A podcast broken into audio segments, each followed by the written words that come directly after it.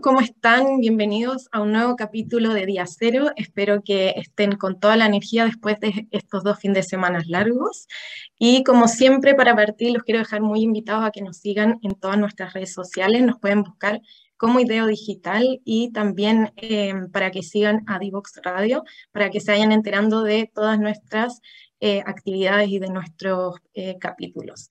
Em, especialmente los quiero dejar invitados a seguirnos en Instagram porque como les he contado en capítulos anteriores, en el marco de la presentación de nuestra nueva vocera que es Aida, eh, una pulpa de otro planeta, estamos haciendo un concurso eh, para que crezca nuestra comunidad y también para eh, entregarles regalos, así que para darles un poco de información, tenemos poco tiempo, en verdad tenemos horas porque el concurso termina mañana, así que a los que aún todavía no han eh, concursado, los invito a que vayan a ver a AIDA y también ver los premios. Se los menciono igual acá para que se vayan motivando. Vamos a estar sorteando una tablet Samsung, un teclado gamer y audífonos gamer para que puedan ahí usarlos y, y potenciar su aprendizaje en la tecnología.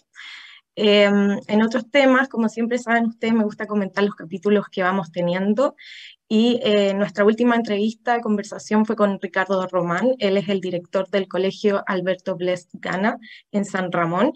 Y em, especialmente a los directores y a los equipos directivos que nos escuchan, em, eh, valga la redundancia, les digo que los vayan a escuchar, porque estuvimos hablando sobre el liderazgo de los equipos directivos para eh, lograr una transformación en el currículum escolar, para eh, potenciar la innovación digital.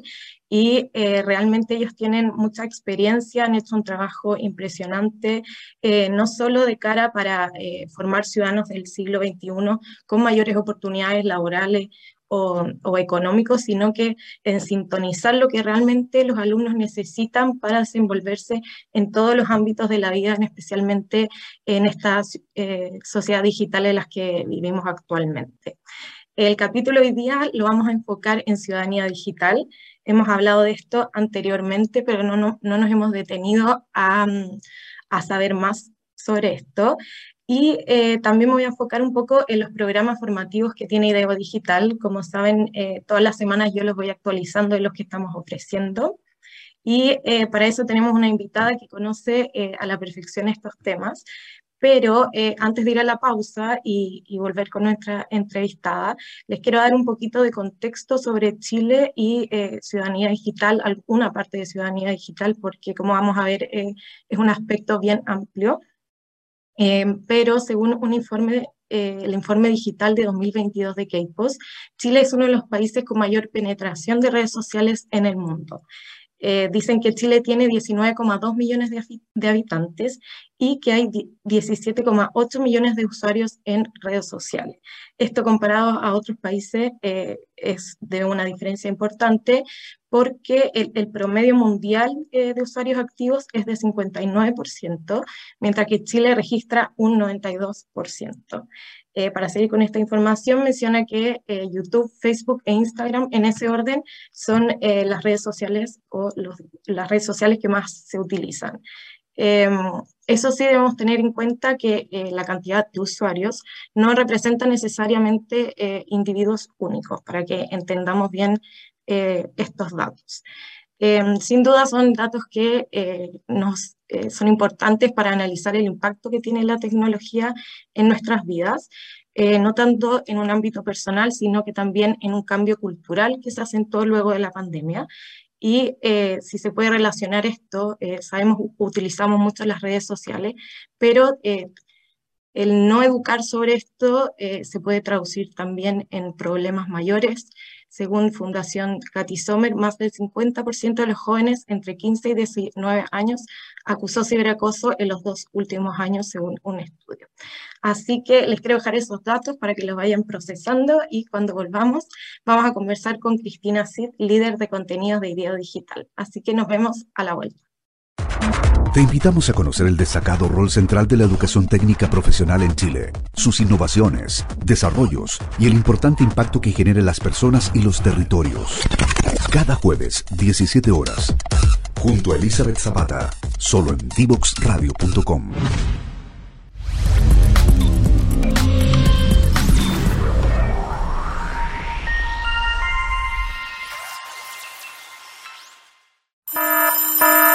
Ya comienza un nuevo programa en DivoxRadio.com. Bienvenidos de vuelta aquí a Día Cero. Eh, hoy día les voy a presentar a nuestra invitada. Ella es Cristina Cid, líder de contenidos de Ideo Digital. De profesión es docente de artes, pero eh, tiene una amplia experiencia en temas de educación tecnológica. Hola Cristi, ¿cómo estás? Hola Belén, yo muy bien, ¿y tú? Qué bueno, bien también.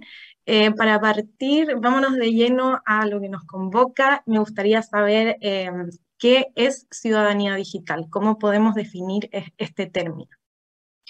A ver, cuando uno escucha ciudadanía digital, lo primero que se le viene a la cabeza son los temas de seguridad, como cómo me protejo yo en la red, qué hago para que no me roben mis datos, cómo construyo mi huella digital en términos de sentirme seguro. Y la verdad es que eh, uno puede hacer una, una, vista más macro y ver que son muchas otras competencias que tienen que ver con cómo yo me desenvuelvo de manera eficiente en un contexto que está con un alto dominio de lo digital.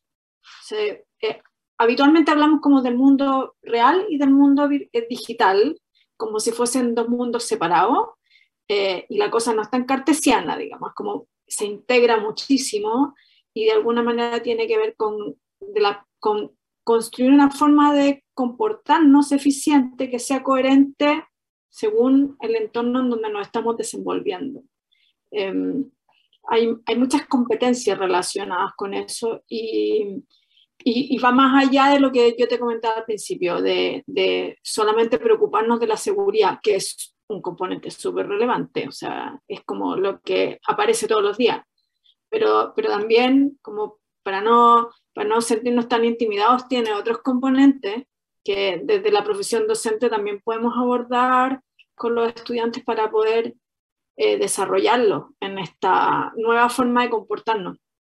Pero ese, eh, esta nueva forma de comportarnos, tú dices entonces, esto es un término como nuevo, se está recién eh, desarrollando lo que es la eh, ciudadanía digital, porque yo por lo menos no tuve educación de esa manera, o es que esos contenidos van como dentro de la materia o es una materia por sí sola, enseñar eso. Em, a ver, enseñar ciudadanía digital no es un contenido en sí mismo. Yo creo que tiene más que ver con una metodología para poder abordar distintas situaciones de nuestro, de nuestro entorno. Por ejemplo, eh, yo estoy en la escuela y necesito hacer algún trabajo de investigación, un proyecto, y necesito, acceder a Internet para buscar información. Eh, ¿De qué manera yo resuelvo esa necesidad que tengo buscando en, en Internet dicha, dicha, información? ¿Cómo busco? ¿Cómo contrasto? Cómo selecciono y cómo guardo la información que me parece interesante, por ejemplo. esas cosas son las que, las que tienen que ver con el desarrollo de nuestra actitud ciudadana digital. Eh, otra, otro componente tiene que ver con cómo yo me relaciono con los demás, cómo me comunico y colaboro con otros, que ahí están las redes sociales, por ejemplo. De qué manera yo me relaciono con otros utilizando lo digital, cómo construyo y creo contenidos digitales. Eh, antes era como más fácil buscar contenido en un libro. Ahora tenemos todos los libros de la historia de la humanidad cargados en Internet y eso se replica por segundos eh, cada día. Entonces, dada la cantidad de información, ¿cómo, ¿cómo abordo esa información para crear contenido nuevo?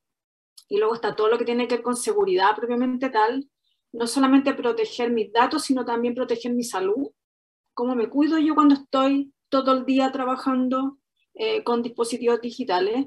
Y luego, eh, en términos de alfabetización, por ejemplo, el, si yo tengo un problema con mi dispositivo o se me desconfigura mi computador, ¿cómo resuelvo esas cosas? ¿Cómo busco formas creativas para poder resolver los problemas, que son problemas nuevos, a los cuales me enfrento ahora que trabajo con dispositivos digitales? Entonces, es un mundo muy grande de nuevas formas de abordar el aprendizaje, el relacionamiento, la preocupación por mí mismo, etc. ¿Y crees que, que esto se vio como potenciado eh, luego de la pandemia, que, que se empezó más a, a, como a poner como en mira que, que tengamos este conocimiento? Eh, yo creo que empezó antes, pero es verdad que con la pandemia lo digital cobró como mucha más, mucho más protagonismo porque evidentemente al estar encerrados tenías que buscar algún mecanismo para poder comunicarte con los demás. Entonces, obviamente eso eh, como que logró estar como a la palestra de todo lo que hacíamos, pero la problemática de la ciudadanía digital viene de mucho antes. Entonces, eh, lo que pasa es que pasaba por el lado nuestro y nosotros no le prestamos mucha atención, pero ya había redes sociales. ¿Cuándo empezó Facebook? ¿En el 2000, 2006? por ahí. O la, el correo electrónico, Gmail 2002, o 2001 por ahí, Twitter. O sea, hay muchas cosas que han estado ocurriendo mucho antes, que pasaban por nuestra vida y nosotros no éramos conscientes de, del impacto que iban a tener y quizás ahora en la pandemia nos dimos cuenta de, de a lo que hemos llegado con todo esto, porque la, el aislamiento nos obligó a reflexionar sobre esto. Y en, en ese sentido, ¿crees que, que hubo un cambio eh, cultural como eh, en la sociedad luego de la pandemia? Porque eh, hemos visto estudios que mencionan que los adultos mayores ahora ya utilizan mucho, ponte tú, la mensajería instantánea, cosas que quizás antes no se vieron presionados a hacer, pero si hay este cambio, hay un cambio cultural, se hace cada vez más importante también acompañar este cambio con educación que, que sea realmente necesaria para los niños y niñas de, de nuestro país. De todas maneras, no sé si un cambio cultural, pero, pero porque yo creo que el cambio venía de antes, solamente que ahora nos dimos cuenta de que nos teníamos que hacer cargo. Antes como que nos hacíamos los locos con el tema, así ya, ya lo haré. Ahora ya no nos queda otra más que hacernos responsables, al menos como docente. Eh, esto nos vino de, de, la noche a la mañana y, y nos vimos obligados a asumir una manera digital de comunicarnos con nuestro alumno y con la familia. Eh, lo que tenemos que hacer ahora es apalancar eso como un aprendizaje, es decir, robustecerlo con mejores metodologías, con buenas prácticas, y, y, hacer que ese aprendizaje no se nos olvide, de tal manera que cada vez pueda enriquecerse mejor.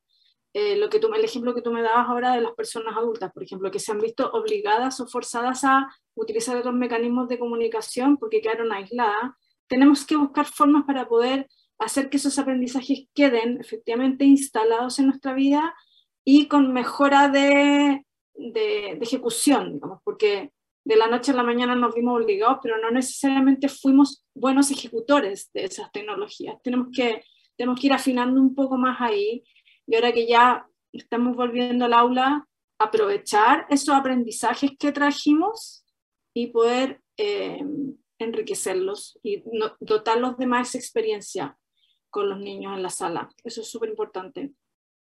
Y ahí, ahora que hablamos de, la sala de clase, eh, tú que compartes harto con, otros docentes, eh, ¿cómo ven eh, este tema? Porque claramente muchos de los docentes no recibieron educación digital en las universidades. Entonces, ¿se ve como que es algo relevante para, para la educación, digo, del futuro o del presente? Mira, los profesores que empiezan a tener la experiencia, al menos en el proyecto que a mí me toca liderar, que es IDEO Digital, eh, cuando, cuando empiezan a trabajar con los estudiantes, se dan cuenta de que efectivamente es un cuerpo de conocimientos que, que se va a ir instalando poco a poco en el aula, donde tenemos que hacernos cargo de que es súper relevante para los niños y niñas eh, adquirirlo. Eh, los que ya están empezando a tener la experiencia de trabajo con los, con los niños se dan cuenta que la metodología que trae aparejado este proyecto también les ayuda a ellos a liderar y a generar un buen ambiente en la sala de clase. Eh, al principio yo misma estaba súper ansiosa porque no sabía lo que iba a pasar, pero luego nos dimos cuenta que con los mismos niños y niñas empezaron a pasar cosas que hace que el, el trabajo en la sala sea eh, tenga un clima de trabajo súper positivo y muy orientado a lo lúdico, en donde los aprendizajes se van dando solos y el profesor lo que tiene que hacer es capitalizar esas experiencias para que efectivamente se apalanquen como aprendizaje. Eso es lo más importante. Pero sí, ya los docentes están dando cuenta de que el futuro de estos niños y niñas va a ser tan distinto al de ahora que es tremendamente importante que este cuerpo de conocimientos ya lo lleven en su mochila de, de, aprendizaje para lo que les va a tocar decidir en su futuro. Y en ese eh, sentido, ¿cómo ves tú eh, en temas de políticas públicas? Ahora vemos todo lo que está pasando con la Constitución, el borrador de la Constitución. ¿Cómo ves que avanza Chile en, estos temas de, educación digital? Wow. Eh, le he dado harto vuelta al tema. Yo creo que este año es como de mucha incertidumbre.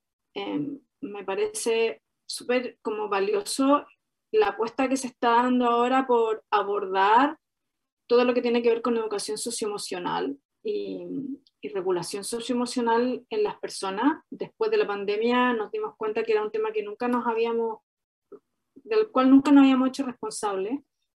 Eh, pero eso no significa que vayamos a dejar los otros temas de lado, eh, porque la educación emocional también tiene que ver con cómo nos comportamos con los demás en este canal digital, digamos. De qué manera nos comunicamos y de qué manera respondemos a las cosas que observamos.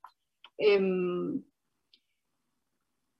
me consta que, que, las políticas de educación, lo que se inició hace años atrás con el Plan Nacional de Lenguajes Digitales sigue presente. Entonces, es un proyecto que está ahí, eh, sobre el cual se va a seguir trabajando y donde nosotros podemos hacer un aporte. Entonces, eh, creo que si bien ahora han cambiado las prioridades, eh, si en el sistema educativo se es consciente de que, de que lo digital eh, tiene un, rol súper importante en las decisiones de la sociedad. Por lo tanto, tenemos que educar. Entonces, em, al menos yo quiero pensar de manera optimista que, que el trabajo con las autoridades y el, y el, trabajo de implementar esto y de insertar esto en la, educación pública va, va a fluir de la mejor forma posible, independientemente de que nosotros tenemos que ir como haciéndonos cargo de aquellas cosas que durante muchos años en la educación no, no abordamos. Y ahí, ¿cómo eh, IDEO Digital está contribuyendo eh, en esto? Hablamos, eh, mencionamos antes los programas formativos, no sé si nos puedes contar un poco de eso. Sí, mira, eh, nosotros tenemos varios programas formativos. Uno tiene que ver como con el, nuestro gran paraguas, que es trabajar con facilitadores, que son de alguna manera nuestro brazo ejecutor que está en todo el territorio. O sea, nosotros necesitamos formar gente que, que, atienda las escuelas en todo Chile. O sea, lo primero que hacemos es eso, formar facilitadores en las metodologías para enseñar ciencias de la computación a docentes. Y lo que hacen esos facilitadores luego es que lo bajan a profesores y trabajan con profesores inicialmente de primero sexto básico, lo que es primaria, pero ya nos estamos abriendo a trabajar de séptimo cuarto medio. ¿vale? De séptimo a segundo medio, trabajar con docentes principalmente de tecnología, y en tercero y cuarto medio con los profesores de matemática que están empezando a impartir la asignatura de pensamiento computacional. Entonces, trabajamos primero con facilitadores y luego a estos facilitadores les entregamos todos los recursos para que ellos hagan la bajada y la capacitación a los profesores de aula. Les entregamos los, los recursos formativos y luego los recursos para acompañarlos. Eh, ¿Por qué? Porque como esto es un proceso de cambio y las personas cuando nos vemos enfrentados al cambio tenemos mucha aversión a eso, necesitamos generar una manera de acompañar en el proceso, de dar retroalimentación, de ayudar en la planificación y de apoyarlos en el aula para que esta nueva forma de enseñar, este cuerpo de conocimiento se vaya instalando. ¿Cuál crees tú que, que es el impacto que puede tener eh, IDEO Digital en, en, la educación? Wow. Este proyecto dura cinco años y lo que nosotros queremos es que terminado ese quinto año, el, el, el, modelo de trabajar ciencias de la computación esté instalada en, en la escuela pública em, y particular subvencionada, principalmente. Em, el impacto tiene que ver con, con entregarle a, a, niños y niñas eh, un, un conocimiento que va a ser altamente demandado para las decisiones que ellos tomen en el futuro, independientemente de las que sean. Uno normalmente asocia ciencias de la computación a, ah, esto es para que el niño aprenda a programar y que sean ingeniero informático. No. Todas las profesiones, todos los oficios, no solamente hablemos de profesión en la universidad, todos los oficios después de probablemente el año 2030 van a tener un brazo digital fuerte. Y nosotros lo que queremos es entregar ciertas competencias que haga que las personas que se desempeñen en profesiones o en oficios de la forma más eficiente y efectiva posible. Entonces, el impacto que tiene es sobre cómo se va a comportar nuestra sociedad en el futuro, de manera más productiva, por un lado, de manera más eficiente, por otro lado, de manera más, más cómoda, más, más feliz, por otro, porque voy a sentir que efectivamente lo que sé lo puedo, lo puedo poner en práctica en mi trabajo, en mi día a día, con mi familia, con mis amigos, porque me siento cómoda en lo que, en lo que estoy viviendo. Se, se trata de formar personas integrales, no, no solamente orientarnos a el desarrollo de ciertas profesiones específicas o competencias específicas vinculadas a unas profesiones determinadas, no, es para la sociedad. Esto eh, lleva también a un cambio eh, mayor porque hablamos de los niños, de, lo que ellos necesitan aprender, pero también eh, debe haber un cambio em, como en el docente del futuro. No podemos seguir teniendo las, mismas clases. ¿cómo, ¿Cuáles competencias crees tú que necesitan desarrollar hoy día los docentes?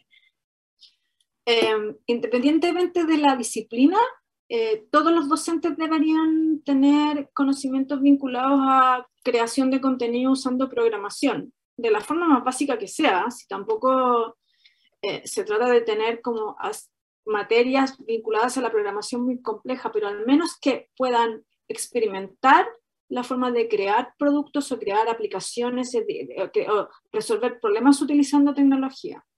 Eh, la tecnología cada vez está más diseñada para el usuario final. Por lo tanto, tal y cual como se programaba hace 30 años atrás, no tiene nada que ver con cómo podemos programar ahora. Entonces, es un lenguaje eh, accesible para muchas personas. Eh, yo creo que todas las personas que estudien para ser docente tienen que mm, tener la experiencia de aprender lenguajes de programación, independientemente de si luego lo vayan a enseñar o no, eh, les va a servir para abordar la resolución de problemas de una manera diferente. Porque de hecho lo primero que aprendemos cuando estudiamos ciencias de la computación es la construcción de algoritmos y desarrollar algunas habilidades del pensamiento computacional, que esas te sirven para cualquier problema de la vida. Es decir, cómo descompongo un problema, cómo organizo una solución, cómo estructuro un, proceso de manera ordenada o con una lógica que me ayude a resolver el problema, eso sirve para la vida. Y de esa manera, eh, cuando yo como docente lo llevo al aula, puedo aplicarlo con los estudiantes independientemente de la disciplina que me toque impartir. Sí, muy interesante eh, ver tu mirada en eso y también recalcar que las ciencias de la computación es una asignatura transversal que eh, potencia todos los otros conocimientos. Cristi, quiero pasar ahora a nuestra sección Yo recomiendo para que nos des tu recomendación del día. Eh, yo recomendaría dos cosas. Hay una serie de documentales cortitos en Netflix que se llama El futuro de que habla sobre el futuro de nuestra relación con los animales, con las plantas, cómo nos vamos a relacionar entre nosotros. Son súper cortitos y creo que los van lanzando semana a semana. Es súper interesante porque son muy cortitos y desde mi punto de vista tiene un abordaje súper optimista de cómo lo que se está haciendo ahora con tecnología va a servir para mejorar nuestra calidad de vida. Sí, es súper interesante. Eh, hay algunos que se pueden ver en familia, se pueden discutir, me parece que son temas como bastante livianos en algunos casos, que se pueden ver con, con niños más pequeños. Hay, el primero que era sobre los perros, creo, me parece súper entretenido, así que se puede ver con niños perfectamente, como para que ellos se imaginen cómo va a ser el futuro de relacionarnos con una mascota. Y hay otro que tengo acá, que es un libro, yo no sé, creo que se ve al revés. Sí, no hice derecho. Este libro lo escribió eh, Christopher Wiley, que él fue uno de los programadores responsables de Cambridge Analytica. Este es un libro autobiográfico de él, donde él como que hace una especie de mea culpa de todo lo que hizo respecto de Cambridge Analytica, pero, pero pone de, de manera súper relevante el impacto que tiene eh, la forma en que nosotros manejamos la información.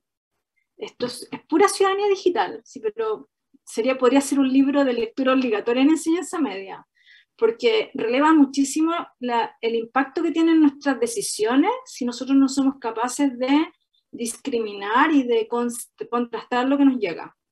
Em, él cuenta toda la historia desde, desde los gobiernos anteriores a Donald Trump, que es donde salió, digamos, toda esta problemática, pero es súper interesante, además, cómo él cuenta su propia vida, digamos, tenía una forma de vida bien peculiar y además eh, cómo fue él resolviendo eso personal que tenía a través de, de la exposición eh, que le dio el trabajar en, en Machine Learning, en inteligencia artificial y con grandes cantidades de datos. Súper, súper bueno.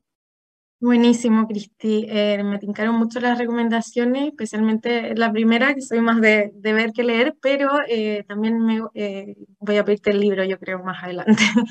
Así que gracias, Cristi, por participar aquí en nuestro programa y por deleitarnos con tu sabiduría. Gracias a ustedes. Y a todos ustedes, muchas gracias por acompañarnos en este nuevo capítulo. Les quiero recordar que sigan las redes sociales de Divox y que nos vayan viendo semana a semana. Y también eh, las redes sociales de Ideo Digital. Muchas gracias por estar con nosotros y nos vemos en el próximo capítulo.